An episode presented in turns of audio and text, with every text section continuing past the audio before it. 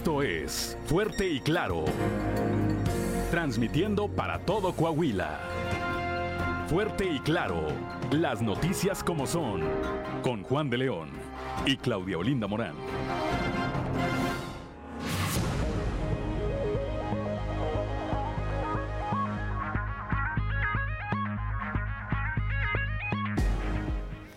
Son las 6 de la mañana, 6 de la mañana con 3 minutos de este lunes 20 de junio del 2022. Ya estamos en Fuerte y Claro, este espacio informativo de Grupo Región.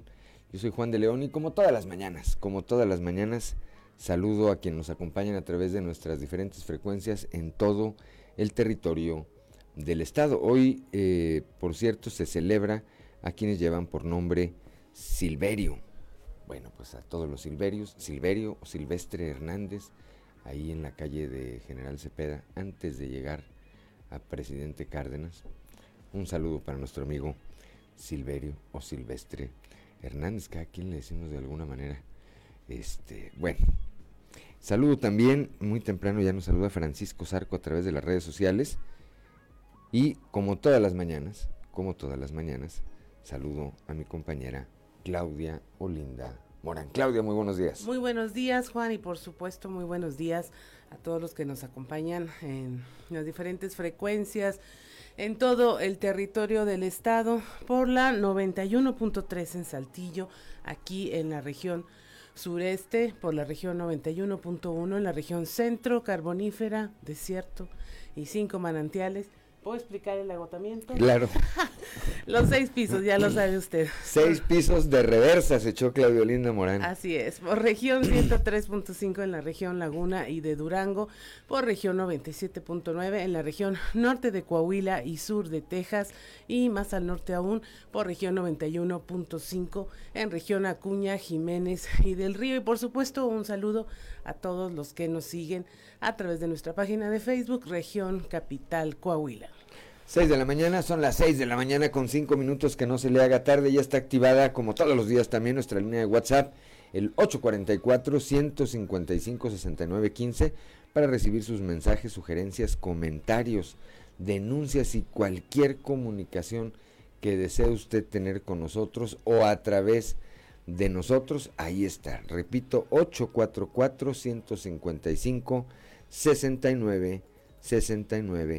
15 tenemos en este momento una temperatura aquí en Saltillo de 17 grados centígrados, 26 grados en Monclova, 27 en Piedras Negras, 23 en Torreón, 17 en General Cepeda, Arteaga tiene 20 grados, Ciudad Acuña 27, Derramadero aquí al sur de Saltillo 15 grados de temperatura, Musquis, en Musquis tenemos una temperatura de 25 grados centígrados, en Sabinas y San Juan de Sabinas 26, así como en la hermana República de San Buenaventura.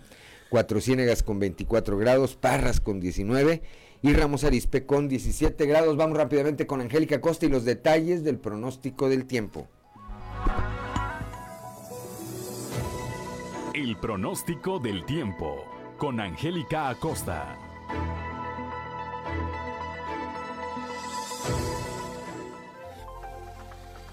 Hola, hola, ¿qué tal amigos? ¿Cómo están? Muy buenos días, qué gusto me da saludarlos. Mi nombre es Angélica Cosa y estoy lista para darte la previsión meteorológica del día de hoy. Feliz lunes. Pon atención en Saltillo, se espera una máxima de 29 grados, mínima de 16. Durante el día vamos a tener periodo de nubes y sol, va a estar cálido, va a estar agradable y por la noche un cielo principalmente claro. Para el día de hoy se espera un 25% de probabilidad de tener lluvia. Excelente, nos vamos hasta Monclova, temperatura muy cálida, máxima de 38 grados, mínima de 23. Durante el día mucho sol, va a estar muy cálido por supuesto y por la noche un cielo de un cielo claro pasaremos a parcialmente nublado.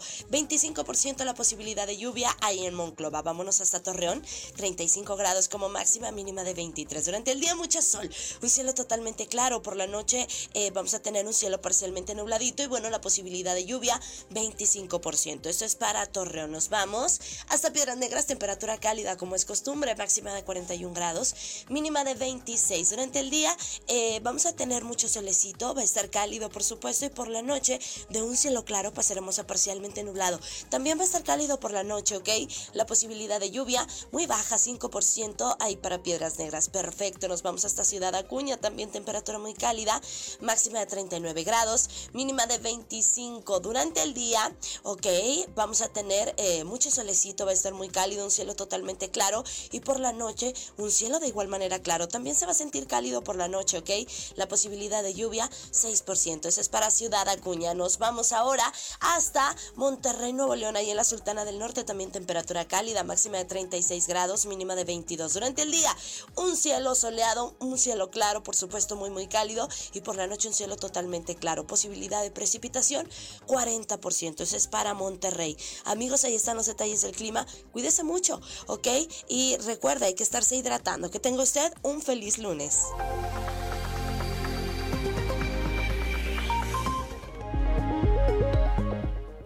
Son las 6 de la mañana, 6 de la mañana con 8 minutos, ya tenemos como todos los días el mensaje de don Joel Roberto Garza Padilla, ya desde Ciudad Frontera. Ya estamos en la semana número 26, nos recuerda del presente año y la frase, la frase del día de hoy dice, la capacidad de emocionarnos frente a las cosas simples no nos hace débiles, nos hace más humanos. Totalmente cierto. Bendiciones, dice don Joel, Bendiciones, por supuesto, también para usted y para todos. 6 de la mañana con 9 minutos. Vamos ahora con el padre José Ignacio Flores y su sintonía con la esperanza. Prepárate, porque estás entrando en sintonía con la esperanza. Virtudes cristianas, remedios para la vida diaria, para escuchar y ayudar. Un lugar con valor y esperanza para toda la familia. Queda con ustedes el Padre José Ignacio Flores en sintonía con la esperanza.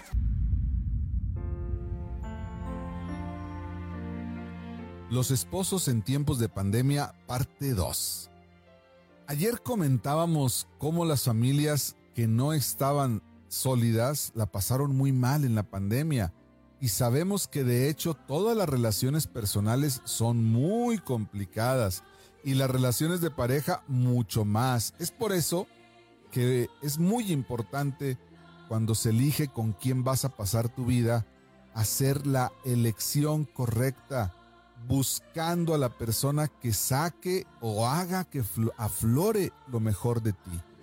En palabras muy sencillas, que nos haga ser mejores personas, que sepa sacar lo mejor de nosotros ya que con ello nuestra relación nos va a permitir crecer como persona, pareja, familia, viéndose reflejado en una mejor convivencia y testimonio hacia la comunidad.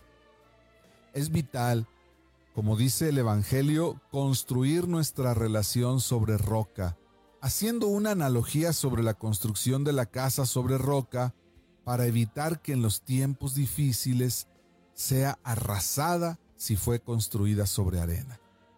La roca puede significar todo aquello positivo que hacemos en favor de nuestra relación, los pequeños detalles que hacen la diferencia, los buenos días, los saludos, las manifestaciones o detalles con la pareja, una flor, cocinar lo que le gusta, sorprenderla cada día para mantener esa chispa encendida, ser expresivos con diversidad y creatividad. Una carta, un mensaje, pueden ser tan diversos los signos para dar a entender a la otra persona que es importante para uno.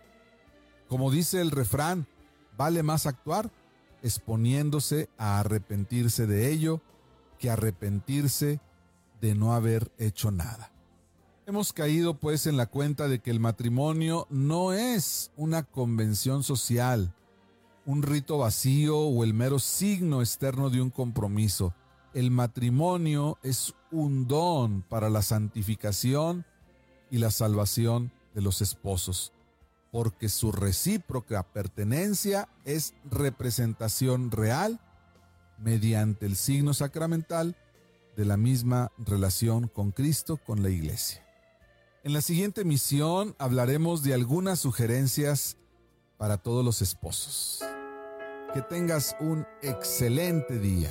El amor y los valores se han hecho presentes. A partir de hoy, podemos vivir un futuro mejor. Te invitamos a vivir en sintonía con la esperanza y muchas gracias por tu preferencia.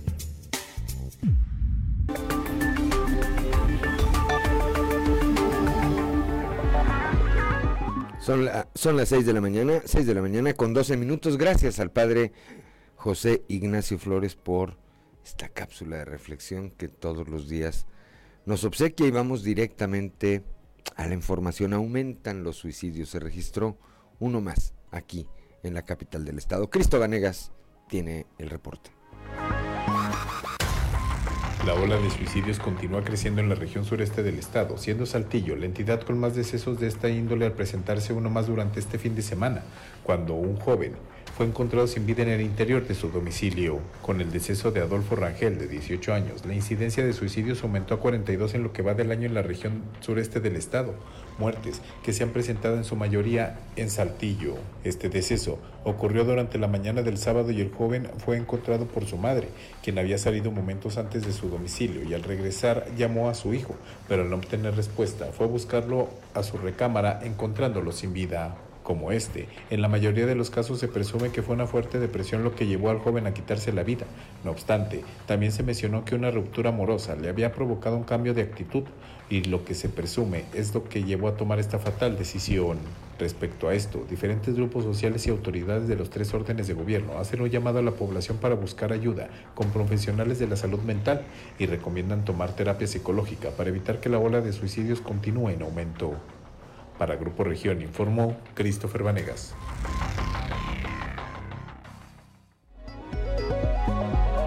Son las 6 de la mañana, 6 de la mañana con 14 minutos, Claudio Linda Morán. También aquí en la región sureste muere un joven en Riña. Christopher Vanegas nos tiene la información.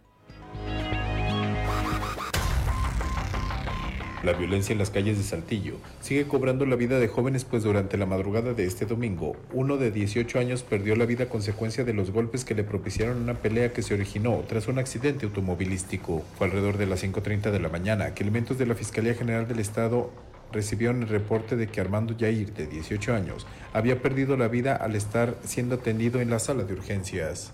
De acuerdo con la información recabada, Armando había ingresado alrededor de las 3 de la mañana con múltiples heridas y lesiones en diversas partes del cuerpo, resultados de una riña en la que participó en la colonia María de León al poniente de la ciudad. Las autoridades informaron que la riña se derivó de un accidente vehicular en donde Armando, al circular a bordo de una motocicleta por las calles del mencionado sector, fue embestido por un automóvil, lo que provocó que los participantes y sus familiares iniciaran una riña campal. Dentro de esta, el joven de 18 años fue golpeado por varias personas que lo dejaron malherido antes de salir huyendo, momento en el que la familia de Armando lo trasladó al Hospital General, en donde las múltiples heridas terminaron con su existencia. Ante esto, elementos de la Fiscalía General del Estado ya iniciaron con las indagatorias correspondientes para esclarecer estos hechos y dar con el paradero del o los responsables de la muerte de este joven. Para Grupo Región informó Christopher Vanegas.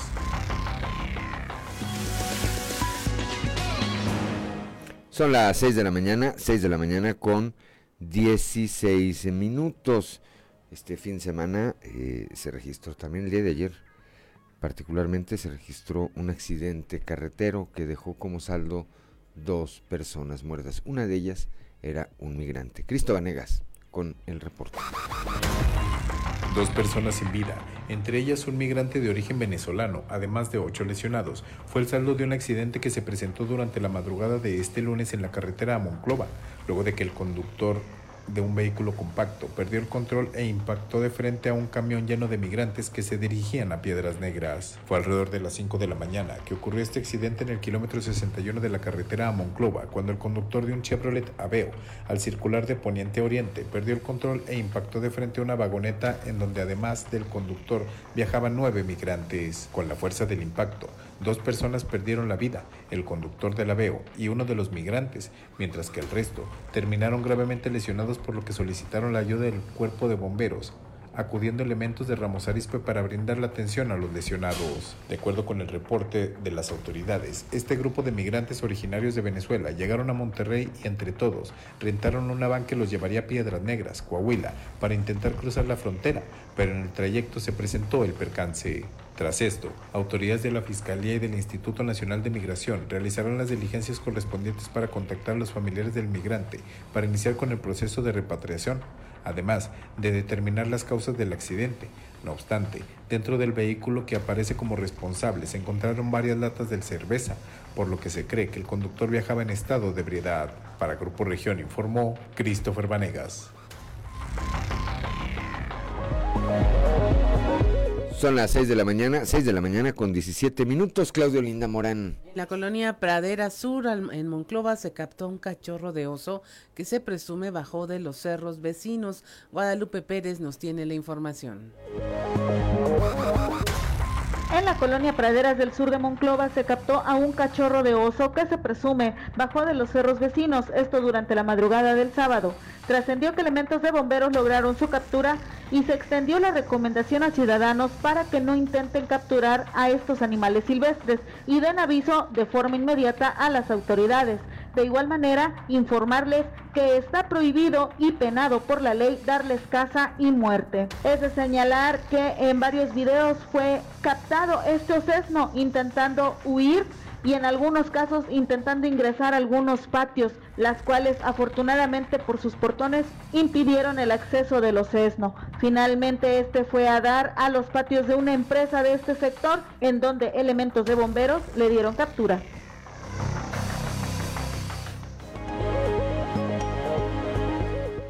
Son las, son las 6 de la mañana, 6 de la mañana con 19 minutos allá en Piedras Negras, una tragedia. Una pequeña de cuatro años falleció tras ser arrollada por una camioneta. Norma Ramírez con el reporte.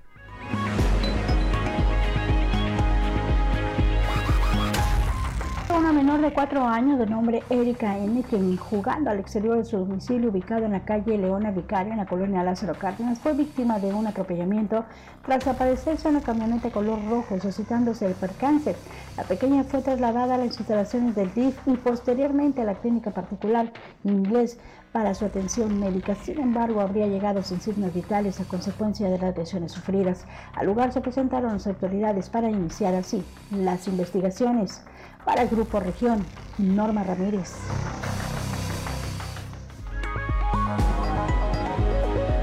Son las 6 de la mañana, 6 de la mañana con 20 minutos. No le cambie, estamos en fuerte y claro.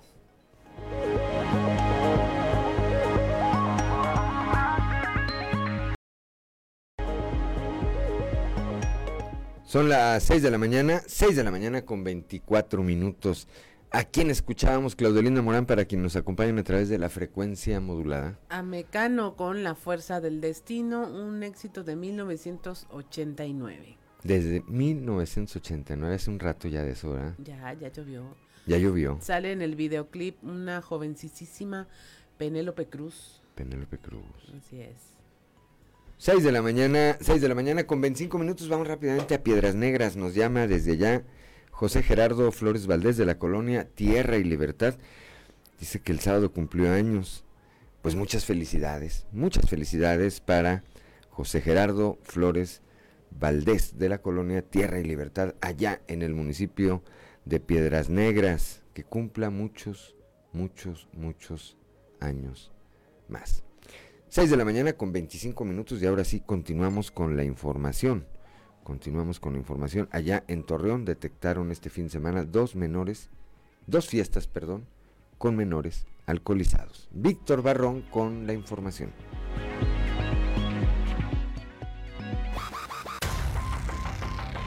La Dirección de Inspección y Verificación de Torreón informó, por un lado, sobre la clausura de una quinta, así como la suspensión de una fiesta en un domicilio particular donde se levantó un acta administrativa, en ambos casos por albergar fiestas con menores de edad en estado de ebriedad.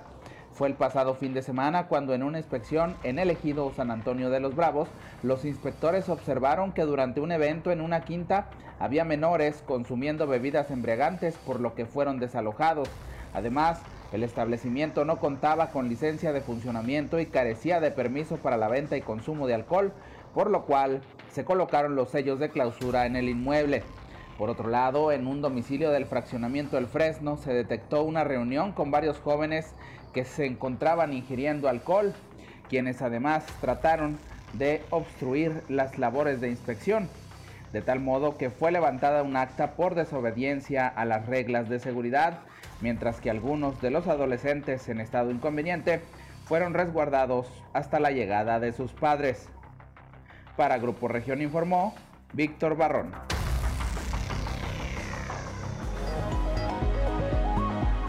Son las 6 de la mañana, 6 de la mañana con 27 minutos. Claudio Linda Morán. Allá en la carbonífera se registró la volcadura de un camión propiedad de una empresa de transportes de mariscos que se dirigía a Piedras Negras. Moisés Santiago nos informa. Durante la tarde de este viernes se volcó un camión propiedad de una empresa de transportes de mariscos que se dirigía a Piedras Negras. El accidente ocurrió casi enfrente de las instalaciones de la Universidad Tecnológica del Norte de Coahuila, cuando el conductor del camión perdió el control del volante. Según informó a las autoridades, aparentemente un vehículo le cerró el paso. El camión sin control salió del lado derecho de la carretera para chocar contra una barda perimetral de concreto de los patios de Ferromex y volcar posteriormente. Según testigos, varias personas que presenciaron los hechos ayudaron a salir al conductor quien permaneció allí en espera de las autoridades para explicarles cómo ocurrió el accidente. Desde la región carbonífera, para Grupo Región Informa, Moisés Santiago. Son las 6 de la mañana, 6 de la mañana con 28 minutos. Moisés Santiago también nos platica cinco lesionados por una volcadura en Morelos. Se registró una fuerte volcadura en la carretera Morelos-Nava, a la altura de la Ecodisco. Personal de protección civil de Allende y Morelos auxiliaron a las víctimas. Los hechos ocurrieron durante la noche del sábado. José Raúl Garzatrón, director de Protección Civil, informó que se atendieron a dos menores y tres adultos. Dos de ellos tuvieron que ser trasladados a recibir atención médica más especializada en piedras negras, ya que resultaron graves. Se trata de Ricardo Alberto Torres Charles, de 25 años, con domicilio en la calle Misión Peyote, número 325, del fraccionamiento Camino Real del, municipio de Nava, quien aparentemente conducía la unidad siniestrada. Le acompañaba Daisy Rodríguez García, de 26 años, quien habita en el municipio de Morelos y recibió la atención prehospitalaria en el lugar, resultando policontundida, además de fuertes dolores en la columna. También los menores Ingrid Maideli, de 9 años, y Kaira Yamilet, de 6 años, y otra persona de quien no proporcionaron datos. El director de Protección Civil dijo que los dos adultos tuvieron que trasladarse a la ciudad de Piedras Negras debido a que resultaron graves y debían recibir atención médica más especializada. Debido a que requerían de más ambulancias para su traslado, solicitaron el apoyo de bomberos de Allende, quienes también apoyaron en el rescate de más víctimas. Desde la región carbonífera para el Grupo Región Informa, Moisés Santiago. Son las 6 de la mañana, 6 de la mañana con 29 minutos. Vamos rápidamente a la portada del día de hoy de nuestro periódico Capital, que en su nota principal destaca esta información de la que ya nos hablaba nuestro compañero Christopher Vanegas hace unos momentos. Siguen los suicidios, ya eh, sobrepasan eh, los 40 acá en la región sureste. Eh, el último, el más reciente, pues fue un joven eh, localizado por su madre este fin de semana sin vida. Por otra parte, el maratón de obras aquí en la capital del estado, el maratón de obras que lleva a cabo la administración municipal, tienen en la administración estatal un gran aliado, esto dice el alcalde Chema Fraustro, quien detalla que van siete obras y en los próximos días se anunciarán más acciones en beneficio de los saltillenses. Por otra parte, eh, bueno, esta otra eh, tragedia este fin de semana aquí en la capital del estado, un joven murió tras eh, formar parte de una riña derivada de un accidente vehicular. Más adelante escucharemos el día de ayer, en el marco del Día del Padre, el obispo de la diócesis de Saltillo, Monseñor Hilario González García, bueno, pues emitió un mensaje que en donde pide que haya una paternidad integral, es decir, que no nada más los padres asuman la responsabilidad eh, material de manutención, sino también sino también eh, trabajen en cuestiones de carácter afectivo.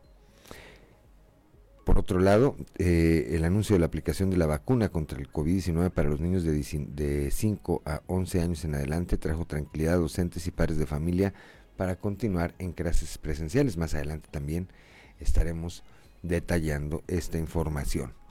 6 de la mañana, 6 de la mañana con 31 minutos, hora de ir a nuestra columna en los pasillos.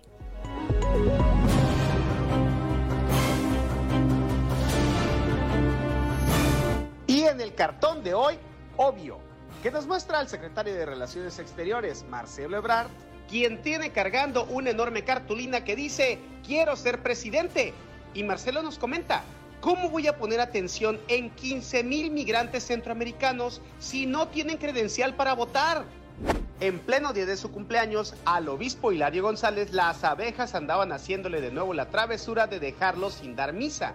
Afortunadamente, de nueva cuenta, la intervención oportuna de los cuerpos de protección civil permitieron que el nuevo enjambre que llegó a alojarse en el icónico edificio se retirara sin más problemas. Sí, más que listo. Viento, listo. Antena, lista. Recolector, listo. Alas, listas. Aguijón, listo. Se me caen los calzones. ¡Listo! Por cierto, no son las abejas las que por ahora sean la mayor preocupación del responsable de la diócesis local, sino las palomas que hicieron nido en la nave central de la catedral y que han causado ya un deterioro en los relieves del lugar. ¿Yo soy duro? Sí. ¿Yo soy duro? Sí, eres duro. ¡Ya está! Avanza rápidamente y sin complicaciones la fusión entre las agrupaciones de hoteleros de Coahuila, un proyecto de Luis González, quien confía en que pronto la unión sea concretada. Entre el gremio, sin embargo, hay dudas sobre si el siempre aguerrido Héctor Horacio Dávila tendrá alguna postura al respecto, y más aún, si la postura no es de apoyo. El universo es muy confuso realmente. Buena placeada la que tuvo ayer el tesorero municipal Juan Carlos Villarreal en el Campeonato Nacional de Parrilla 2022, organizado por la Asociación Mexicana de Barbecue y Asados. Al funcionario le tocó ir con la representación del alcalde Chema Fraustro y además de saludar a los participantes, aprovechó para tomarse fotos con sus no pocas y pocos seguidores.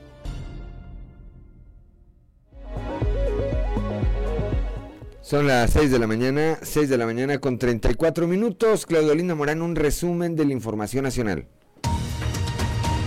Amanece Matamoros, Tamaulipas, entre balaceras, bloqueos y vehículos quemados. Esta ciudad fronteriza tuvo fuertes enfrentamientos y persecuciones durante la madrugada y el amanecer este fin de semana. Se veían carros, autobuses de transporte público y camiones incendiados en al menos 16 puntos de la ciudad que se mantuvieron bloqueados. Matamoros es el centro de operaciones de la célula criminal considerada como la tercera empresa delictiva más grande de México en los últimos tres años. Esto de acuerdo con un reporte de los, del Congreso de los Estados Unidos. Encuentran el cuerpo de una maestra desaparecida en Sinaloa. Tras dos días de búsqueda encontraron a Fabiola Vianey Leiva, que estaba reportada como desaparecida el 17 de junio tras haber salido de su casa para llevar a su hijo a clases de karate. Sin embargo, ella ya no regresó a su domicilio. Elementos de la Fiscalía Estatal catearon dos domicilios sospechosos y fue en uno de ellos en donde encontraron su cuerpo. Choque deja 12 personas fallecidas. Esto fue en una camioneta tipo combi en la que viajaban 20 personas. Esta salió de la cinta asfáltica proyectándose contra un árbol y se partió en dos en la autopista México-Querétaro. El conductor al parecer perdió el control de esta unidad que se dirigía del municipio de Texcoco en el estado de México a Celaya, Guanajuato. El vehículo, bueno, eh, al, al impacto dobló la carrocería por lo que salieron proyectados sus ocupantes. Los cuerpos quedaron dispersos en el camillón. Asesina un marino a dos de sus compañeros y a una civil. Esto en Baja California Sur. La Secretaría de Marina informó que la madrugada del domingo un elemento presuntamente disparó en contra de sus dos compañeros y una civil en la base en la estación naval de avanzada de Mulegé. Tras los disparos, los tres perdieron la vida, en tanto el presunto agresor fue arrestado. Balean a una familia que viajaba en un auto en Oaxaca. Cuatro miembros de una familia que se dedicaban al transporte fueron asesinados a balazos cuando viajaban por la zona costera de esta entidad. Esto lo reportó la Fiscalía General de Justicia del Estado de Oaxaca. De Oaxaca, de acuerdo con los informes, el ataque se reportó a la altura de un lugar llamado Altos de las Mesas.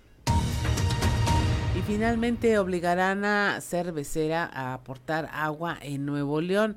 La empresa cervecera de origen holandés Heineken será obligada por la Comisión Nacional del Agua a ceder una tercera parte del líquido que tiene concesionado y no ocupa. De lo contrario, advirtió el gobernador Samuel García, se le quitará este recurso natural. Explicó que el gobierno federal a través de la CONAGUA actuará contra la cervecera y hacia quien no quiera aportar excedentes sin utilizar además de que se hará esta petición a la Cámara de la Industria de Transformación. Hasta ayer, las autoridades de Nuevo León habían inspeccionado 28 propiedades en las cuales se presume hay robo de agua y se reportó que en el trayecto del acueducto de la presa El Cuchillo encontraron más de 200 represas que podrían ser irregulares. Y hasta aquí la información nacional. Gracias, Claudolino Morán. Cuando son las 6 de la mañana, 6 de la mañana con 37 minutos, que no se le haga tarde, vamos rápidamente a un panorama informativo por el estado y comenzamos aquí en el sureste con mi compañera Leslie Delgado, que ayer estuvo en esta misa que domingo a domingo encabeza en la Catedral de Saltillo el obispo de la diócesis de Saltillo, precisamente Monseñor Hilario González García, y quien hizo un llamado a la paternidad responsable. Leslie, muy buenos días. Buen día, informando desde la ciudad de Saltillo. En el marco del Día del Padre, durante la misa dominical, el obispo de Saltillo, Monseñor Hilario González, hizo un llamado a que los papás sean responsables, no solo en el aspecto económico, sino también en el afectivo. A continuación, escucharemos la información. Todas estas acciones que hace un papá con sus hijos, ¿verdad? Desde lo material, lo físico, la salud, el cariño, este, la valoración de los hijos. A veces lo que creo que los hijos más necesitamos es que nuestro papá nos valore, ¿verdad? Y nos dé nuestro lugar como hijos dignos, ¿verdad? Y todo lo demás pues viene por añadidura, ¿verdad? Porque también nos estamos dando cuenta que hay papás muy presentes con dinero o con cosas materiales, pero ausentes afectivamente, ¿verdad? Entonces creo que, eh, pues retomando un poquito el tema de la, del encuentro mundial familiar, el amor familiar, vocación y camino de santidad, dentro del amor familiar se necesita el amor paterno, el amor materno, que nos ayuda y que nos estructura, que nos ayuda a integrarnos como personas, ¿verdad? Y las demás cosas, las materiales, las académicas, este, el vestido todo eso, eh, complementan, ¿verdad? Pero la fuente y la base del amor familiar es la presencia amorosa del papá y de la mamá que hacen sentir dignos, valiosos a los hijos. Agradezco la intervención y deseo que tengan un excelente día. Son las 6 de la mañana, 6 de la mañana con 39 minutos, Claudio Linda Morán. Llega la calma tras el anuncio de la vacunación contra el COVID para los menores de edad. La información con nuestro compañero Moisés Santiago. Buenos días Juan y Claudia, a todo nuestro amado auditorio que nos escucha en todo Coahuila. En la información que tenemos para el día de hoy, tras el anuncio de la aplicación de la vacuna contra el COVID-19 para los niños de 5 años en adelante, existe tranquilidad para docentes y padres de familia. Así lo da a conocer Andrés Alejandro Alvarado López, secretario de organización de la sección 38. Esto es lo que nos comenta. Mira, nosotros hemos estado insistiendo con la vacuna, sobre todo desde el grado de, de preescolar hasta lo que es el sexto grado de primaria. En secundaria ya ahorita nosotros sabemos y, tenemos buena respuesta del señor gobernador que se está haciendo lo posible porque ya desde preescolar hasta el nivel primaria puedan, puedan estar vacunados, que sobre todo es una tranquilidad para el docente, pero pues una tranquilidad mayor para los padres de familia que sus hijos puedan regresar, ya que estamos 100% presencial. Afortunadamente no se tienen casos detectados independientemente de vacunas, no hay, no hay este, brotes en, nuestras instituciones educativas y eso pues nos, nos alienta a continuar. Pues de esta manera los maestros tienen más tranquilidad una vez que se va a vacunar a los menores de 5 años en adelante. Esta es la información que tenemos para todos ustedes desde la región carbonífera para Grupo Región Informa, su amigo y servidor Moisés Santiago. Que tengan un excelente inicio de semana. Son las 6 de la mañana, 6 de la mañana con 41 minutos, no de cambio, estamos aquí en Fuerte y Claro, una pausa y regresamos.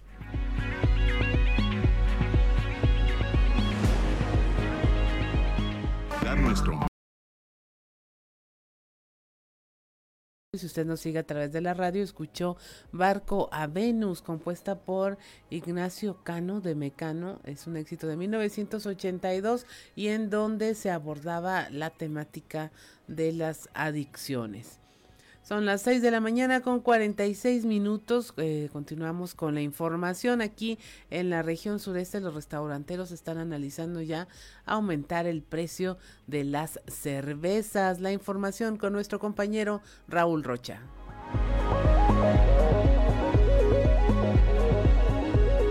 Bien compañeros, información para hoy. Los restauranteros analizan la posibilidad de aplicar un incremento al precio de la cerveza en sus establecimientos ante el aumento de precio que ya se presentó por parte de las cervecerías distribuidoras, informó el presidente Canerac Saltillo, Eder López aunque posiblemente sea efectivo la próxima semana. Aproximadamente un 5%. El año, el año pasado subió algo similar. Pues una cerveza de 13 pesos te subiría a 15 pesos. Pues realmente es que eh, ahorita no, hace, no estamos haciendo todavía ajustes en, precios. Como hemos tenido una inflación muy alta en estos primeros meses de, del año, pues realmente los incrementos del, de los menús se hicieron en, en el primer trimestre vamos a ver qué tanto impacta y si va a seguir subiendo y ya tomaremos decisiones. Por lo pronto no, no vamos hasta ahorita no vamos a impactarlo hasta, hasta ver realmente cuál es el, el impacto que vamos a tener. Dependiendo el giro del establecimiento, pero sí es, sí es importante eh, lo que representa, representar un 20% de las bebidas con alcohol. Esta es la información para el día de hoy. Buen día. 6:48 de la mañana en el norte, allá en Ciudad Acuña, se anticipa escasez de carne por la sequía. La información con Ricardo Ramírez. Uno de los sectores más dañados por la intensa sequía que se vive en el norte de México es el sector productor ganadero, especialmente en el norte de Coahuila, donde se habla de un efecto dominó que pudiera derivar en la escasez de carne en próximos meses. Olegario Ramón Lozoya, secretario de la Asociación Ganadera en la región norte, comentó que actualmente se tiene un registro de poco más de 8.000 cabezas de ganado en la región norte. Sin embargo, el 20% de estas han tenido que ser vendidas, lo que ha representado fuertes afectaciones económicas para los productores. Además, se ha presentado un destete temprano de los becerros de engorda. Esto vendrá a repercutir en la disminución de las cabezas en el interior de los corrales de engorda, Dijo son medidas extraordinarias, solo para que los ganaderos puedan sobrevivir un año más. Sin embargo, de seguir de la misma manera, podrán perderlo todo. Esto generará un efecto dominó que a la larga terminará repercutiendo en la escasez de carne e incluso actualmente se ha notado un incremento en los precios de esta.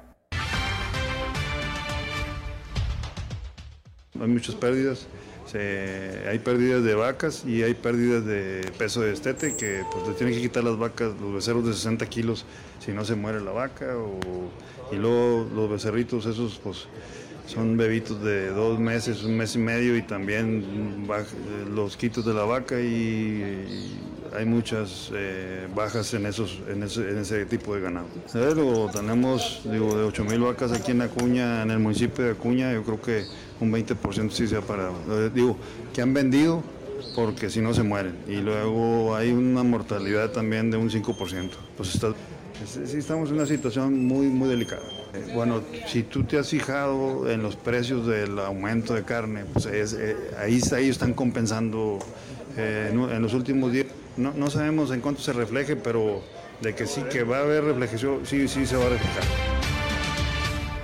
Informó para Fuerte y Claro Ricardo Ramírez.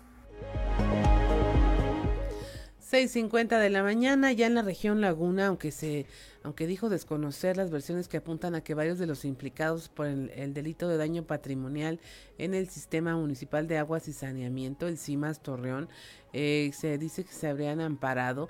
El alcalde Román Alberto Cepeda dijo que las investigaciones pasaron ya a una segunda etapa donde la, el principal interés de la administración es el que se deslinden responsabilidades. La información con Víctor Barrón. Hola, muy buenos días amigos de Grupo Región en temas de la comarca lagunera, aunque dijo desconocer las versiones que apuntan a que los implicados en el caso de daño patrimonial al CIMAS de Torreón se habrían amparado, el alcalde de Torreón, Román Alberto Cepeda González, dijo que lo principal en este caso es eh, que se deslinden responsabilidades y que el asunto se dé a conocer oportunamente a la ciudadanía.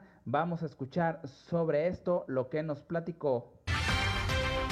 Yo le, yo le, le he pedido ya a través de la Secretaría de Ayuntamiento, tal fiscal anticorrupción también como la Fiscalía, que le dé celeridad a los procesos. Nosotros hicimos ya lo propio, ya la parte de investigación está en la, en la, en la otra parte de, de las autoridades, donde le solicitamos de la manera más respetuosa que bueno pues le den seguimiento puntual porque nosotros tenemos el mayor de los intereses también primero que se delinden las responsabilidades y segundo, pues ellos sabrán de hacer lo que por ley les corresponda. Pues el mío no anda en burro, ¿va? Este, pero que eh, eh, eh, en ese sentido yo creo que nosotros somos los principales. No es una tarea, yo le he mencionado nuestro, ni es nuestro objetivo andar persiguiendo gente, pero creo que es importante que la ciudadanía conozca qué pasó y por qué estaba el, estado que guarda, que guardaba cuando recibimos no solamente el sistema municipal de agua sin otras direcciones, ¿por qué lo recibimos de esta forma? Yo creo que es un tema de carácter público, este es el servicio público, por eso se tiene que hacer público. Esto es todo en la información. Desde La Laguna reportó Víctor Barrón. Un saludo a todo Coahuila. 6.53 de la mañana siguen las deportaciones en la entidad. Durante el fin de semana más de 160 migrantes se deportaron por tierra y se espera que haya vuelos desde la frontera hasta la Ciudad de México y de ahí a sus países de origen. La información con Norma Ramírez. Muy buenos días, esta es la información desde Piedras Negras. Se ha deportado durante el fin de semana a más de 160 migrantes vía terrestre y se espera que en los próximos días se realice un vuelo desde esta frontera a la Ciudad de México y de ahí vía terrestre a sus países de origen, declaró así Sonia Villarreal Pérez, secretaria de Seguridad en el Estado. Declaró que tras la última reunión efectuada con el director general del Instituto Nacional de Migración, se informó que por parte de la Federación se envió autobuses para comenzar con las deportaciones para evitar una sobrepoblación en la instancia migratoria y el puente internacional número 2, así lo declara la funcionaria. Pues es que ha habido mucho apoyo por parte de la federación en cuanto a que están mandando autobuses para que no se sature lo que es la estancia migratoria. Entonces me, me ahorita reportaba el instituto que han tenido cuatro autobuses el día de ayer, que es alrededor de ciento 60 personas, son dos autobuses el día de hoy y el sábado va a haber un vuelo. Entonces, pues eso ayuda obviamente a deshogar la estancia migratoria. Ellos este, hablaban de un operativo que se va a tener a partir del día de hoy, según lo que informaron ahorita en la reunión, sobre las personas que vienen este, en tránsito pedestre. Recordamos, recordemos que el permiso que porta o que traen la mayoría la mayoría, de no todos, de los migrantes, es un permiso que viene este, para tránsito legal em, solamente en los estados de la República que no sean estados fronterizos. Para Fuerte y Claro, Norma Ramírez. Son las 6 de la mañana, 6 de la mañana con 55 minutos. Antes de irnos al corte, nuestro compañero periodista Juan Jaime Ramos participa allá en la región carbonífera.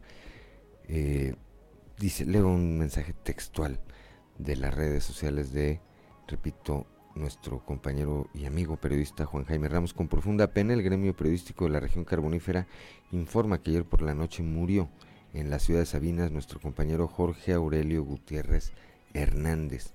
Esta mañana de lunes las honras fúnebres se habrán de realizar en las capillas Martínez. Descansa en paz nuestro amigo Jorchito. Pues lamentable, sin duda. 6 de la mañana, 6 de la mañana con 55 minutos. Pausa y volvemos.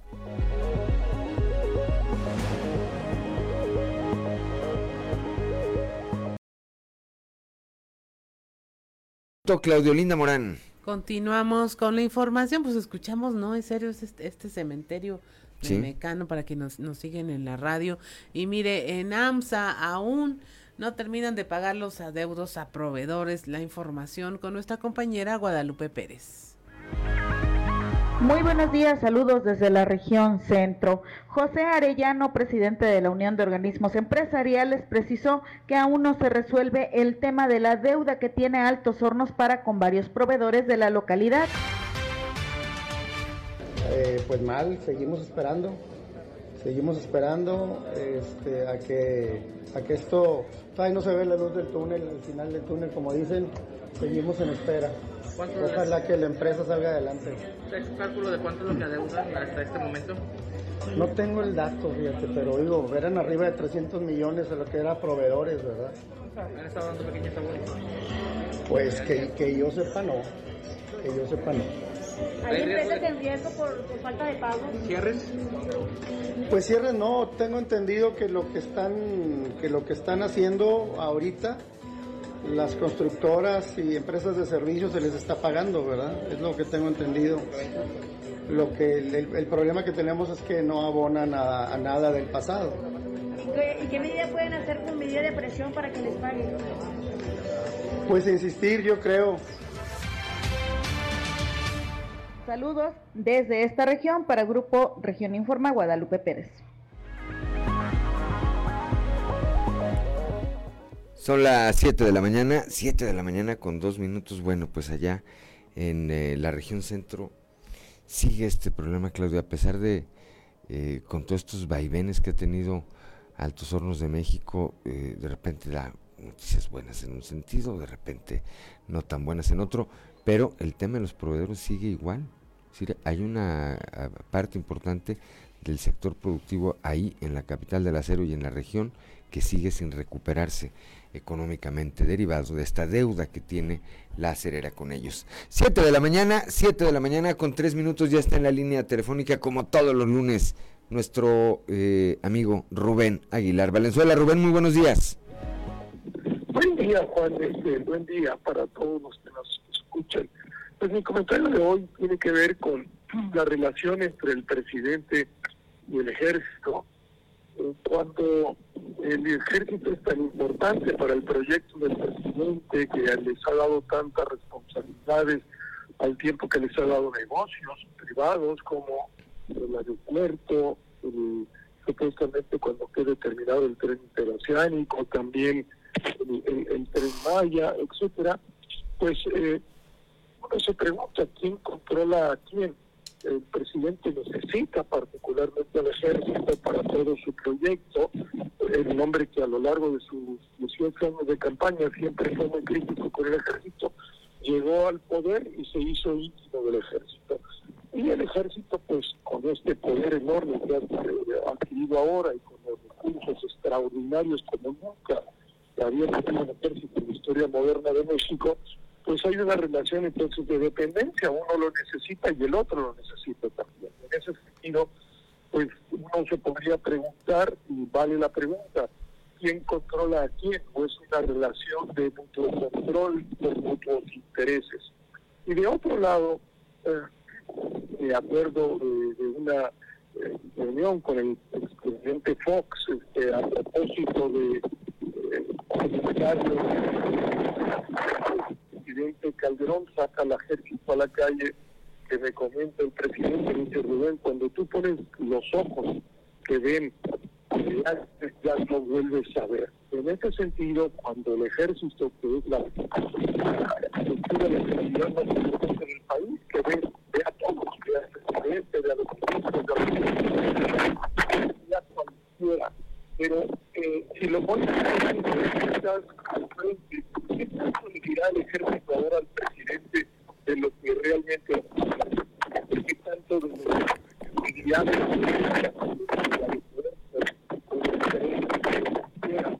¿Qué tanto le dirá el ejército hoy, eh, ocupado en cientos de tareas, literalmente en, en 220, 225 tareas que ahora tiene el ejército, ¿qué tanto le dirá o qué tanto verá hoy a los otros? Porque ahora no está dedicado a combatir el crimen, sino está dedicado a cuidar niños, a cuidar eh, puertos, a cuidar fronteras, a proteger sus intereses en la, en la Terminal 4 ahora de ellos.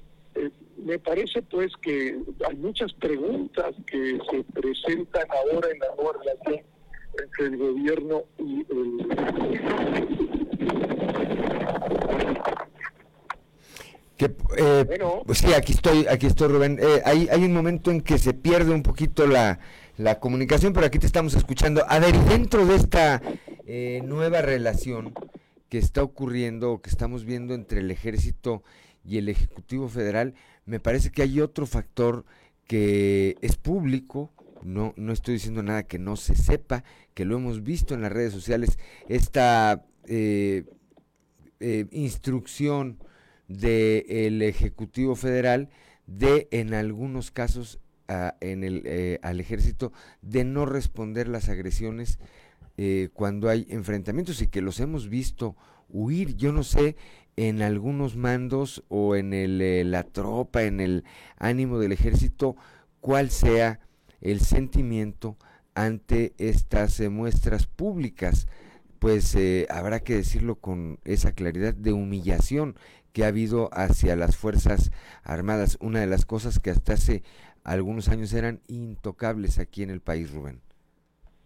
Pues sí, ese es otro elemento, sin duda, Juan, eh, esta eh, decisión del presidente, comandante, comandante en jefe, de que el ejército no debe enfrentarse al crimen organizado, que nos abre un espacio brutal para entender eh, muy complejo la relación del presidente con el crimen organizado. Yo estoy seguro que no negocia el presidente con el crimen organizado, pero la política que tiene pues es, fantástica. Este, el crimen organizado dice hay que votar por los gobernadores de Morena si nos prometen abrazos y no balazos y prometen no el uso de la fuerza. Entonces pues gocemos de esos privilegios. Por la vía de los hechos esa es la realidad, que hace más complejo eh, eh, la relación con los elementos que quizás sabe, es público también, ya que hay un malestar en sectores del ejército que se expresa de diversas maneras, que no se hace público por cómo funciona la estructura de mando del ejército. Cualquiera que haga público una disidencia es declarado traidor y pierde todos sus derechos, etcétera. Y eso pues no habrá de ocurrir, pero son muchos elementos en que hablan de una nueva relación no necesariamente de una relación sana entre el ejército y el, presidente de la República, su comandante en jefe, por un lado, que los hace que cedan ante el crimen, incluso con criminales en manos del ejército, los ha obligado a regresarlos y entregarlos, les obliga a no combatir, este, a no enfrentarse, de otro lado, pues les da negocios y ya se sabe cuando eh, interviene el dinero, se pervierten las relaciones, este, no, nuestros generales no son santos y únicos a nivel mundial y ya sabemos cuando los ejércitos en Centroamérica, en Sudamérica, se han metido al mundo de los negocios, como se, ha, se han corrompido los Entonces, y de otro lado, pues esto, ¿quién controla a quién? ¿Quién necesita más a quién? El ejército necesita más al presidente el poder que ha tomado y los recursos que tiene o el presidente está entregado al ejército en razón de que buena parte de sus proyectos pues depende del ejército. ¿Quién le hizo la Terminal 4? Que no un aeropuerto. La Terminal 4 del aeropuerto de la Ciudad de México, donde está la Terminal 1 y la Terminal 2, la Terminal 3 en Toluca y ahora la Terminal 4 en Santa Lucía. Pero ¿quién se la hizo? El ejército en un aeropuerto que era del ejército. Eh, ¿Qué estará diciéndole el ejército al presidente? Eh, que, cuando tú lo tienes allá adelante haciendo sus negocios por un lado, este, no combatiendo al crimen organizado de otro, eh, pues hay muchos elementos que invitan a la reflexión de esta nueva relación y que invitan también junto a la preocupación de esa relación. Creo que no falta tanto tiempo, Rubén, eh, conforme avance la administración del presidente López Obrador, conforme se acerque a su final, creo que vamos a darnos cuenta y, se va a responder esta pregunta. ¿Quién, o sea, cuál es la relación realmente de dependencia o de codependencia entre estas, eh, entre estos eh, dos eh, que tú mencionas? ¿El presidente controla el ejército o, al revés o los dos tienen esto? Creo que conforme vaya terminando el sexenio de López Obrador nos vamos a dar cuenta y nos vamos a responder esta pregunta, Rubén pues es muy probable que así decía Juan por lo pronto y una invitación a todas y todos los que nos oyen pues a estar con, con los ojos abiertos, qué es lo que está pasando, se ha trastocado esa relación que se había resuelto históricamente a partir de que los generales dejan el poder, el último general Ávila Camacho y puros eh, presidentes eh, civiles, las relaciones eran claras, este, hoy las relaciones son extraordinariamente confusas y no queda claro quién controla quién, el presidente el ejército o el ejército tiene en la mano al presidente Juan. Pronto nos daremos cuenta, sin duda, Rubén. Como siempre, un placer platicar contigo y bueno, pues estaremos platicando el próximo lunes, Dios mediante. Pues muchas gracias, Juan. Buen día, buen día que nos escucha. Hasta luego. Gracias a Rubén Aguilar. Valenzuela, como siempre, 7 de la mañana, 7 de la mañana con 12 minutos. Claudio Linda Morán. Vamos a la información. La subdirectora de la Universidad Autónoma del Noreste, UANE Campus Sabinas, Adriana Majeno García, acusa de despido injustificado. Dice que, bueno, la señalaron por eh, acudir ante la fiscalía ah, tras los señalamientos de que había un presunto acoso contra alumnas a la hora de salida de la escuela.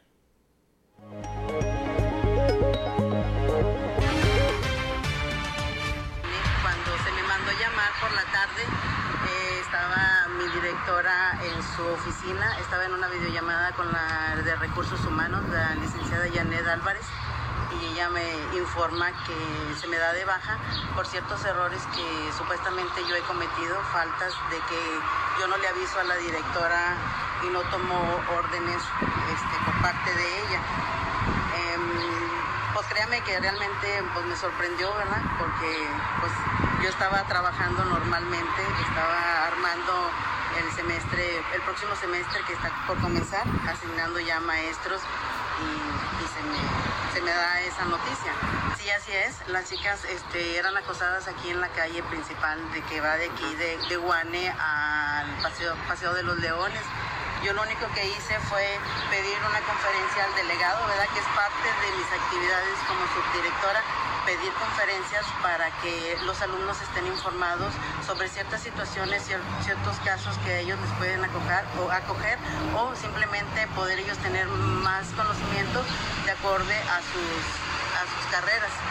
Y fue lo único que yo hice, pedir una conferencia sobre ellos, cómo pueden actuar, cómo...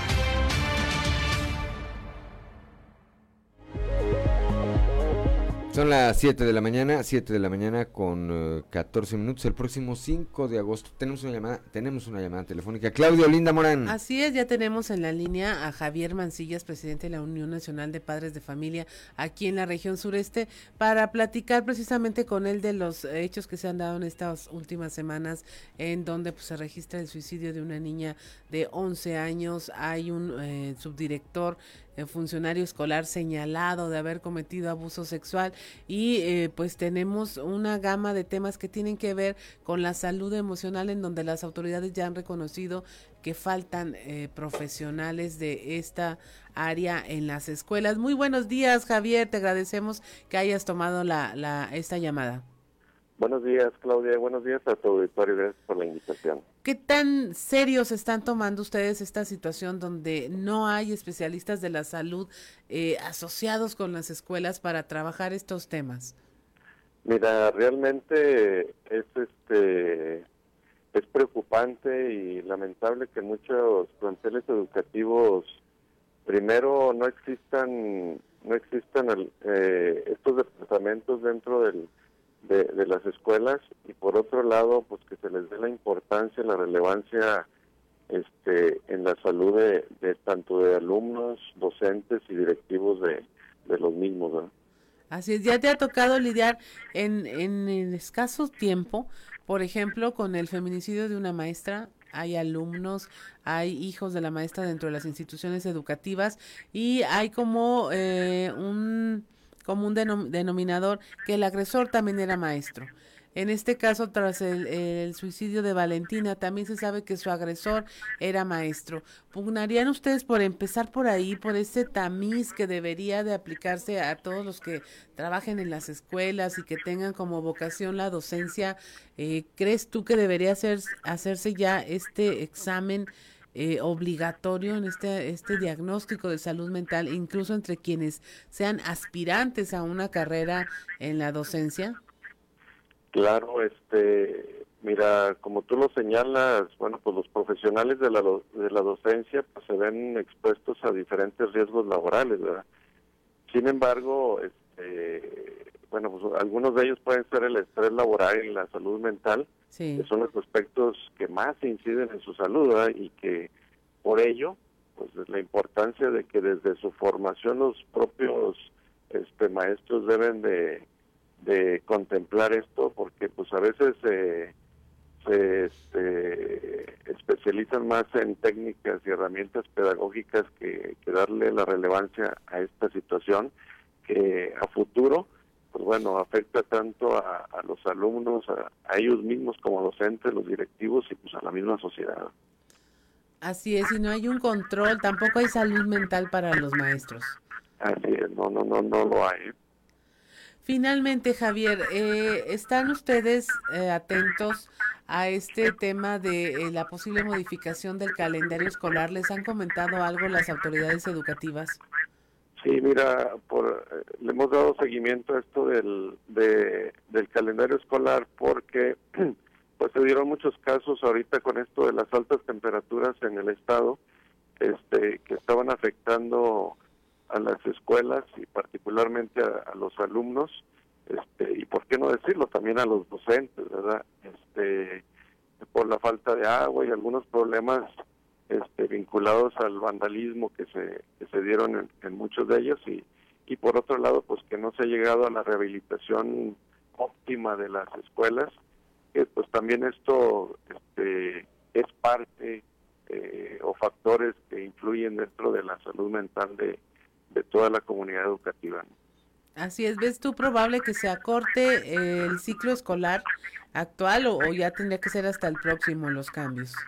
No, pues mira, ya lo ya lo este, ha mencionado por ahí el secretario de Educación, al parecer este el, el, el calendario escolar, bueno, de este de este de este ciclo escolar va a terminar alrededor del 10 de julio, cuando se preveía que se que se iba a ir hasta el 29 de de julio, ¿verdad? Este, y el próximo año escolar vamos a vamos a empezar este antes, este, ya por el 15 de agosto y terminar también este alrededor del, 10 de julio del, del 2024. Ahí ya lo que se está pretendiendo es que sean más amables las temperaturas en el tiempo en que estén en las aulas. Así es, así es finalmente coincide también con el esquema de, de aplicación de la vacunación contra el COVID, ¿no? Este, sí, en, en, en parte, bueno, pues tú has visto ya en estos últimos días que se ha acelerado este proceso de vacunación para que pues haya una disminución en los casos de, de, de, afectación en, en este sentido. ¿ah? Sí, vienen muchos temas, Javier. Está la vacunación, está el tema de las graduaciones que ya van a ser presenciales para quienes así lo deseen. Eh, sin duda hay que estar muy al pendiente con ustedes de las acciones que se tomen y sobre todo pues agradecerte siempre la disponibilidad de tratar todos estos temas que tienen que ver con eh, la población escolar que pues debería estar bien a salvo, muy a salvo dentro de las escuelas y qué más que estén los papás también vigilando. Muchas gracias Javier, que tengas un excelente inicio de semana. Estamos a la orden y igualmente Claudia, lo mejor para ustedes. ¿eh? Muchas gracias. Escuchó usted a Javier Mancillas, presidente de la Unión Nacional de Padres de Familia aquí en la región sureste. Son las 7 de la mañana con 20 minutos. Esto es fuerte y claro. Regresamos.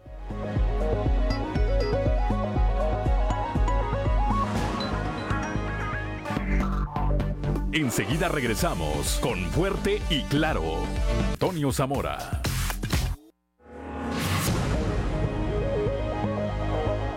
Son las 7 de la mañana, 7 de la mañana con 26 minutos, como todos los días desde la capital del acero, nuestro amigo y compañero periodista Antonio Zamora. Toño Zamora, muy buenos días. Buenos días, Juan. Buenos días a, a, las personas que nos sintonizan a esta hora. Juan, pues el primero, el morder, los primeros en morder el polvo como delegados fueron Juan Carr, eh, es uno de ellos, eh, tenía desde hace muchos años en, en frontera, eh, y otro por ahí es este, cuando menos en los municipios que tenía antes como delegado, el doctor Armando Castro Castro, que, bueno, fue Lalo Medrano de, del distrito Saltillo, eh, fue, fue presentado como delegado político del Partido Revolucionario Institucional, pues es cercano a Manolo Jiménez, joven, tiene experiencia política, y en la región centro eh, le agregaron a Sergio Cisbeles, le agregaron algunos municipios, tenía la región desierto, le agregaron los que perdió, eh, los municipios que perdió Armando Castro, uh -huh. Amasolo, Candela, Escobedo, Castaños, eh, de Monclova, pues ya se sabe que será Enrique Martínez y Morales, eh, y en frontera, pues este, Lalo, Lalo Medrano, con lo que se completa el cuadro que anteriormente tenía el doctor Armando Castro. No se sabe si le van a dar algo o no, pero bueno, este, el presidente del PRI de Castaño, Rolando González, pasó como delegado a la Madrid, sustituyendo, sustituyendo a la pólvora. Adán González, por su parte, estrenó figura como comisario, vigilante pues de los programas sociales, y la diputada local Guadalupe Villarvides Valdés eh, ya debió de haber sido presentado como comisaria en Nadadores y San Buenaventura.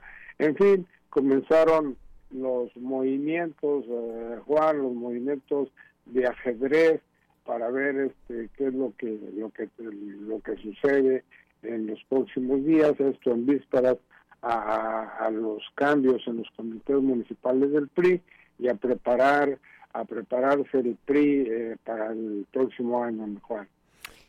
Sí, evidentemente, evidentemente que estos, eh, esta serie de nombramientos y de relevos tienen que ver, pues básicamente con el proceso electoral del próximo año, Toño, y con el PRI pasa una cosa muy eh, particular, es eh, su organización es tan grande que, que comienza lentamente a moverse, a moverse. Cuando ya están este, engarzada toda, bueno, pues suele, suelen darse los resultados que en los últimos años se han visto aquí en Coahuila con este con este partido. Es el es como echar a andar una gran maquinaria que es, es tan grande que es poco a poco a poco a poco. Ya que agarra vuelo bueno pues ahí te encargo Toño. Sí definitivamente no esperemos que que le vaya bien, que hagan las cosas bien. Hay algunos, eh, ya ves que no falta quien este, diga, no, es que estos cuates no son de aquí, que demás. Yo creo que normalmente los delegados políticos de, de, este, de estas ciudades de la región centro, que aparte son muy conflictivas, por este es, es mejor, ¿no? Es mejor que llegue alguien de fuera porque no trae intereses más que el que le digan ahí en Saltillo y eso debe ser este pues más que más que nada lo que se debe hacer Sergio Cibeles pues estuvo en la región eh, en lo que es la, la región desierto le fue bien ¿por qué no? Le, le, fue bien en los municipios que le tocó ser como delegado político y pues bueno yo creo le agregan otros otros municipios y creemos, creemos que puede hacer mejor las cosas también Juan sí y del otro lado y del otro lado habrá que decirlo también bueno pues se están preparando también para esta elección de el 2023 verdad eh, es decir en ambos hay dos fuerzas esta esta elección del próximo año evidentemente va a ser entre dos fuerzas políticas el PRI y sus aliados si finalmente será esta alianza contra Morena. En ambos en ambas eh, partes trabajan todos los días con rumbo al 2023 el en junio 4 o 5 de junio pues veremos quién hizo mejor el trabajo una vez que conozcamos los resultados de selección, Toño. Así es. Bien, pues estaremos, estaremos platicando. Comilona hubo este fin de semana ahí en casa de Jorge Williamson, pero si quieres de esa platicamos mañana, mi querido Toño. Me parece bien. Buenos días. Hasta luego. 7 de la mañana, 7 de la mañana con 32 minutos, Claudio Linda Morán. Continuamos con la información. En la región carbonífera van a realizar la segunda edición del curso taller de periodismo actual 2022. Esto eh, lo señaló el director del campus, Luis Carlos Longares Vidal, eh, que iniciará el próximo 5 de agosto tuvimos una reunión informativa precisamente de, retroalimentación y sobre todo de todos, invitar a todos los medios de, comunicación de la región carbonífera y de Coahuila para invitarlos a esta segunda edición del diplomado en periodismo 2022. Ya lo hicimos el año pasado y este año no será la excepción. Tuvimos, y estoy muy contento, tuvimos la visita de muchos amigos y amigas nuestros de los medios de comunicación y sobre todo reconocerles y sobre todo también ser recíprocos con, con todos los medios de comunicación de poder participar en este diplomado que creo que será de mucha ayuda para todos y todas. Hay que estar eh, a, pues a modo de la tecnología, ¿no? es correcto, es decir, parte de la mejora continua, del aprender a aprender. Sabemos y entendemos que ahora eh, las cosas han cambiado, obviamente, y tenemos que, estar, obviamente, empáticos con la situación que estamos viviendo. Ahora, obviamente, este, no es tanto como antes, ¿no? De la, los medios de comunicación han cambiado y también la educación, pero todo es parte de ese proceso de una mejora continua.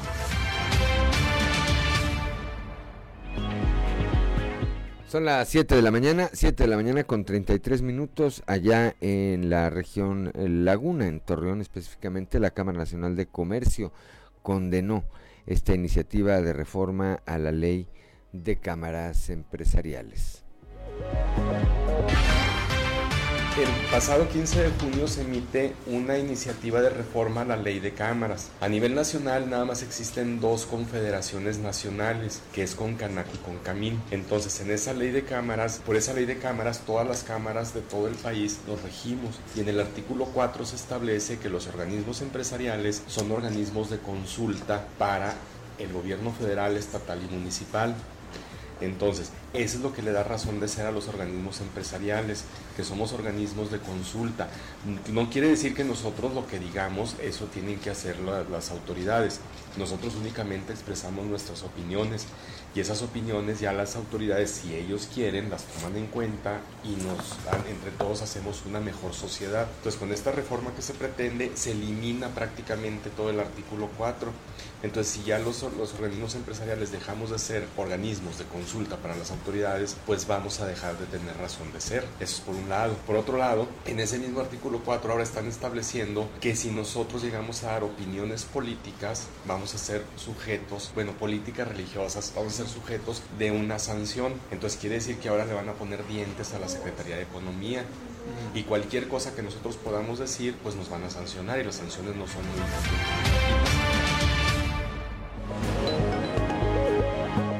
Escuchábamos, escuchábamos a Mariano Serna Muñoz, que es presidente de la Cámara Nacional de Comercio ya. En Torreón, Claudio Linda Morán. Canaco Saltillo cuenta en estos momentos con más de 2.000 vacantes. El principal rubro de demanda son los vendedores de piso, dijo su presidente Alejandro Pepi. Y, y es una tarea muy complicada el comercio, el empresariado por toda la responsabilidad que tienen en cuanto a cubrir sus gastos operativos, sus gastos fijos, para poder así ver alguna posible utilidad. Pero eh, lo vemos en el tema del empleo, que hay muchas vacantes en comercio, tenemos fácilmente ahorita en hoy por hoy 2.500 ofertas en vacantes. Nuestro principal demanda obviamente son los vendedores de piso, también por supuesto administrativos. ¿verdad? Bueno, aquí va mucho el perfil. La, industria para nosotros es un fuerte competidor en cuanto a la oferta laboral. Eh, muchas veces prefiere alguna persona estar en una empresa grande que en un comercio pequeño de dos, tres, cuatro empleos. El sentido de pertenencia tiene mucho que ver ahí. Eh, de alguna manera, este, sí, la, la industria tiene mayor oferta en cuanto a bonos, Acá hay mucho el esquema de comisiones. Ejemplo, el vendedor tiene su sueldo y tiene su comisión por la, venta que genera en el mes.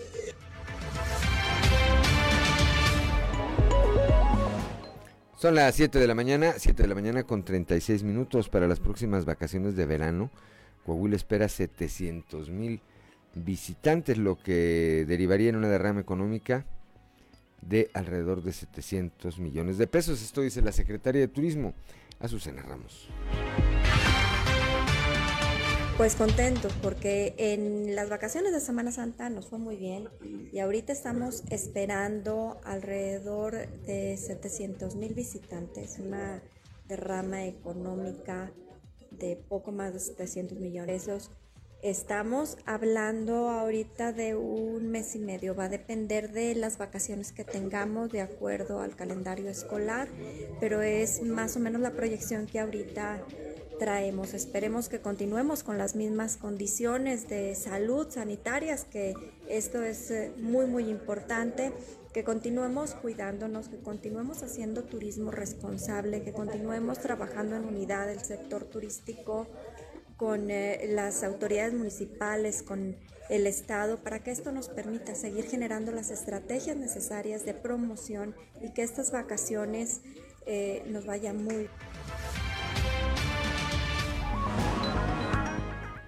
Son las 7 de la mañana, 7 de la mañana con 38 minutos, Claudio Linda Morán. Durante la última semana ha sido poco o, muy bajo el paso de migrantes que se dirigen a los municipios de Piedras Negras y Ciudad Acuña. Esto lo informó el titular de la Unidad de Atención del Gobierno del Estado en La Laguna, David Flores Lavenant. Lo que se trata es de brindar una atención respetando los derechos humanos quienes traen los permisos otorgados por el Instituto Nacional de Migración pues bueno, puedan seguir su camino sin ningún problema, pero detectar a aquellos que no, no porten sus documentos, pues bueno, regresarlos, ¿verdad? Regresarlos, detenerlos y se le están dando toda la atención al Estado, que no vaya a pasar ninguna situación, pero también que no, no viajen en condiciones que pongan en riesgo su seguridad. Bueno, con los filtros que se tienen por parte de las corporaciones del Estado, eh, se hace una suben, se hace una revisión correspondiente, está personal del Instituto Nacional de Migración, se verifican los documentos que ellos portan para poder transitar por el país. Aquí en La Laguna ha sido poco, ha sido poco, hemos eh, tenido alrededor de unos 22, 20, 22 a 30 los que se han detectado. ¿En autobuses? En autobuses. ¿De foráneos? En autobuses foráneos. ¿No papeles o sí los eh, algunos no han traído los documentos eh, legales que acrediten su su estancia aquí en el país y es donde se le da, se turna al Instituto Nacional de Migración, quienes son los que toman cartas en el asunto. En este eran los últimos ocho días. Los últimos ocho días es lo que se ha detectado. Ha sido, realmente aquí en la laguna ha sido poco, ha sido poco lo que se ha detectado. Son las 7 de la mañana, 7 de la mañana con 39 minutos en este mismo tema. Hasta el momento, los módulos de atención al migrante ubicado en la carretera 57 se han atendido a más de 300 de ellos en su paso por esa frontera. Escuchemos a Iván Alejandro Moscoso, titular de la jurisdicción sanitaria número 1.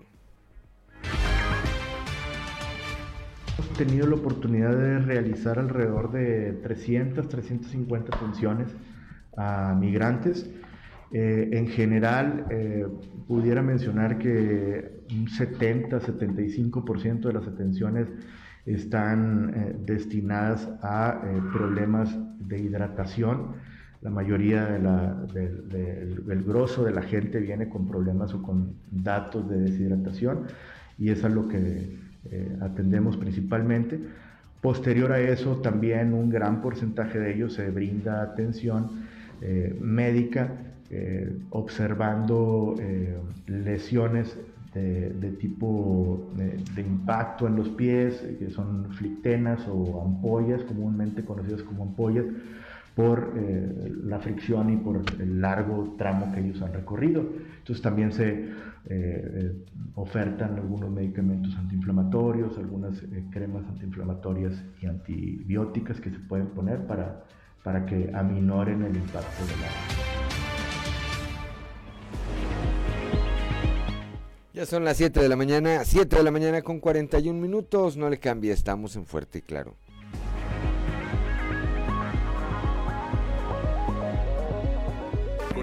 Escuchamos, no hay marcha en Nueva York de Mecano, cuya característica es que es una canción que no tiene estribillo.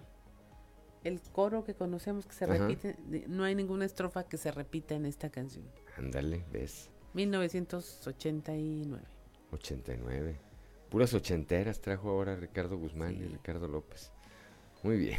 7 de la mañana con 47 minutos y ahora sí, vamos con Alberto Borman y algo que vale la pena leer. Algo que vale la pena leer con Alberto Borman. Excelente jornada, estimados amigos radioescuchas, mil gracias por su sintonía. Esta semana en algo que vale la pena leer vamos a platicar de la Tercera Guerra. Y es que nuestro mundo atraviesa por una avalancha de circunstancias atípicas, reunidas todas en un mismo momento. Catástrofes económicas, pandemias de salud, migración y falta de recursos, desastres climáticos y por supuesto la guerra entre Rusia y Ucrania.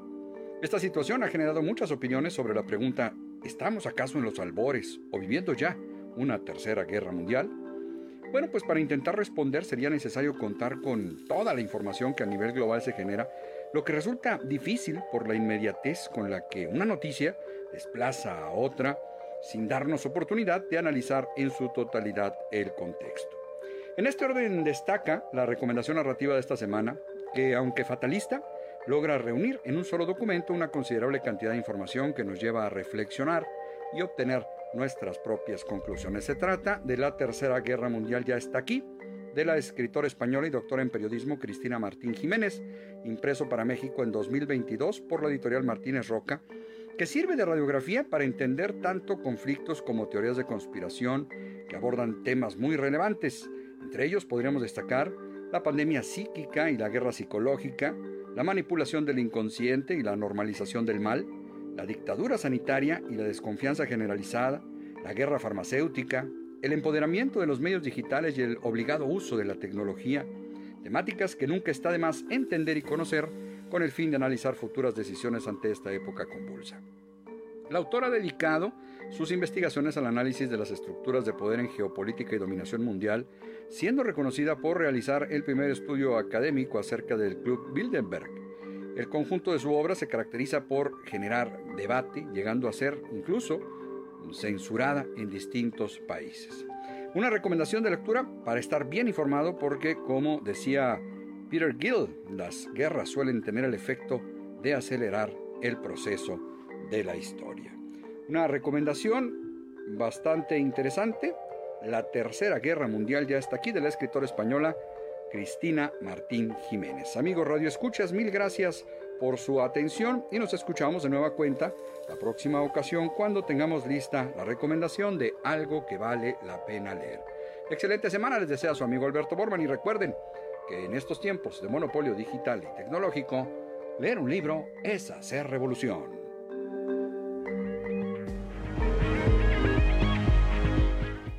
Son las 7 de la mañana, 7 de la mañana con 51 minutos, que no se le haga tarde, es la hora en que ya están a punto de entrar. A las 8 entran, ¿verdad? En las primarias. Todas, ¿verdad? No, no hay, bueno, habrá en secundarias donde entran a las 7, ¿verdad? A las 8 entran en las primarias, bueno, pues con precaución. Ya a esta hora deben ir en camino ya a la escuela. Eh, pues todos, todos los, los niños que van a recibir su educación primaria en este retorno a clases presencial que está dejando muchas experiencias, sobre todo en, el, eh, en la reinserción de nueva cuenta en esta convivencia entre, entre alumnos, Claudia, que pues se perdió durante dos años y los niños se habían hecho como muy individualistas, ¿no? Como muy solitarios.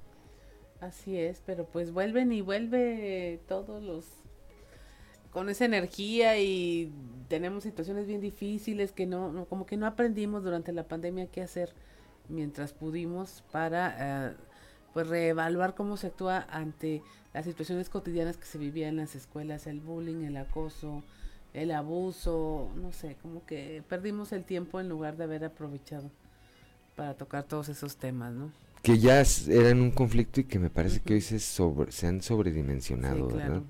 Este, o sea, los efectos son mayores, los efectos negativos en los niños son mayores eh, por este tiempo que perdieron pues la costumbre de convivir y que pues digo, con todo respeto, en los años, me supongo que, entre, que en los que tú y yo estudiamos primaria no existía ese término, eran, pues, si, si, alguien te molestaba, pues se la regresabas, ¿verdad? Y se, acabó. Sí, la verdad, eh, sí, fuimos como muy permisivos y ahora, pues también, o sea, la verdad es que hay que enseñar a tus hijos a que sean violentos para que respondan en la escuela, no sé, se está muy confuso. Yo me imaginaba algo así de, ahora que regresemos a clases, recuerda que este no se golpea, no se juzga, no se critica. Eh, si tú hablas de lo que te ocurre, no eres un soplón, no eres, eh, claro. es, válido porque tienes ah, totalmente válido. Entonces sí, como que faltó ahí algo, nos faltó a todos como sociedad. Tendremos que esperar la epidemia de los zombies para aprender que, que, nos encierren otra vez y aprendamos de nuevo. Bueno, son las 7 de la mañana con 53 minutos, ya van, por cierto, rumbo a la escuela. Mis muchachos Eric y Elías ahí van, nos lleva su mamá a la escuela. Les queda una cuadra, pues entonces salen cinco minutos antes. Les mando un saludo, que les tengan un gran, gran, gran, gran día. Y continuamos con la información. La presidenta honoraria del DIF Coahuila, Marcela Gorgón, la señora Marcela Gorgón, señaló que en sinergia con el gobierno del Estado y los sistemas DIF municipales se despliegan programas y acciones para brindar apoyo integral a los padres de familia coahuilenses. El papel y los nuevos roles de masculinidad que están adoptando los padres de familia es muy relevante para las actuales y futuras generaciones, por lo que en el DIF les apoyamos para mejorar su calidad de vida, dijo. 7 de la mañana con 54 minutos, Claudio Linda Morán. El maratón de obras en Saltillo, así como todos los programas y acciones que se emprenden, se llevan a cabo gracias al apoyo y colaboración del gobernador Miguel Riquelme. Esto lo señaló el alcalde José María Fraustro Siller. El alcalde sostuvo que el mandatario coahuilense brinda todo su apoyo a las y los saltillenses porque la unión entre los gobiernos estatal y municipal es permanente. Gracias a ello, pues se da este primer maratón de obras. El Saltillo nos une y durante las últimas semanas se han puesto en marcha siete obras que mejorarán la calidad de vida de los ciudadanos. Aquí se incluye una inversión de más de 150 millones de pesos para llevar a cabo obras de pavimentación, bacheo, rehabilitación de parques y áreas verdes, construcción de sistemas pluviales, centros comunitarios, mejora de vivienda y desasolves en el campo, así como puentes peatonales y vehiculares. 7 de la mañana con 55 minutos hora en que Ricardo Guzmán nos hace la señal de vámonos, vámonos. Gracias, gracias por el favor de su atención. Lo esperamos el día de mañana a partir de las 6 y hasta las 8 de la mañana aquí en Fuerte y Claro. Un espacio informativo de Grupo Región bajo la dirección general de David Aguillón Rosales. Yo soy Juan de León y le deseo de verdad, de verdad que tenga el mejor de los días.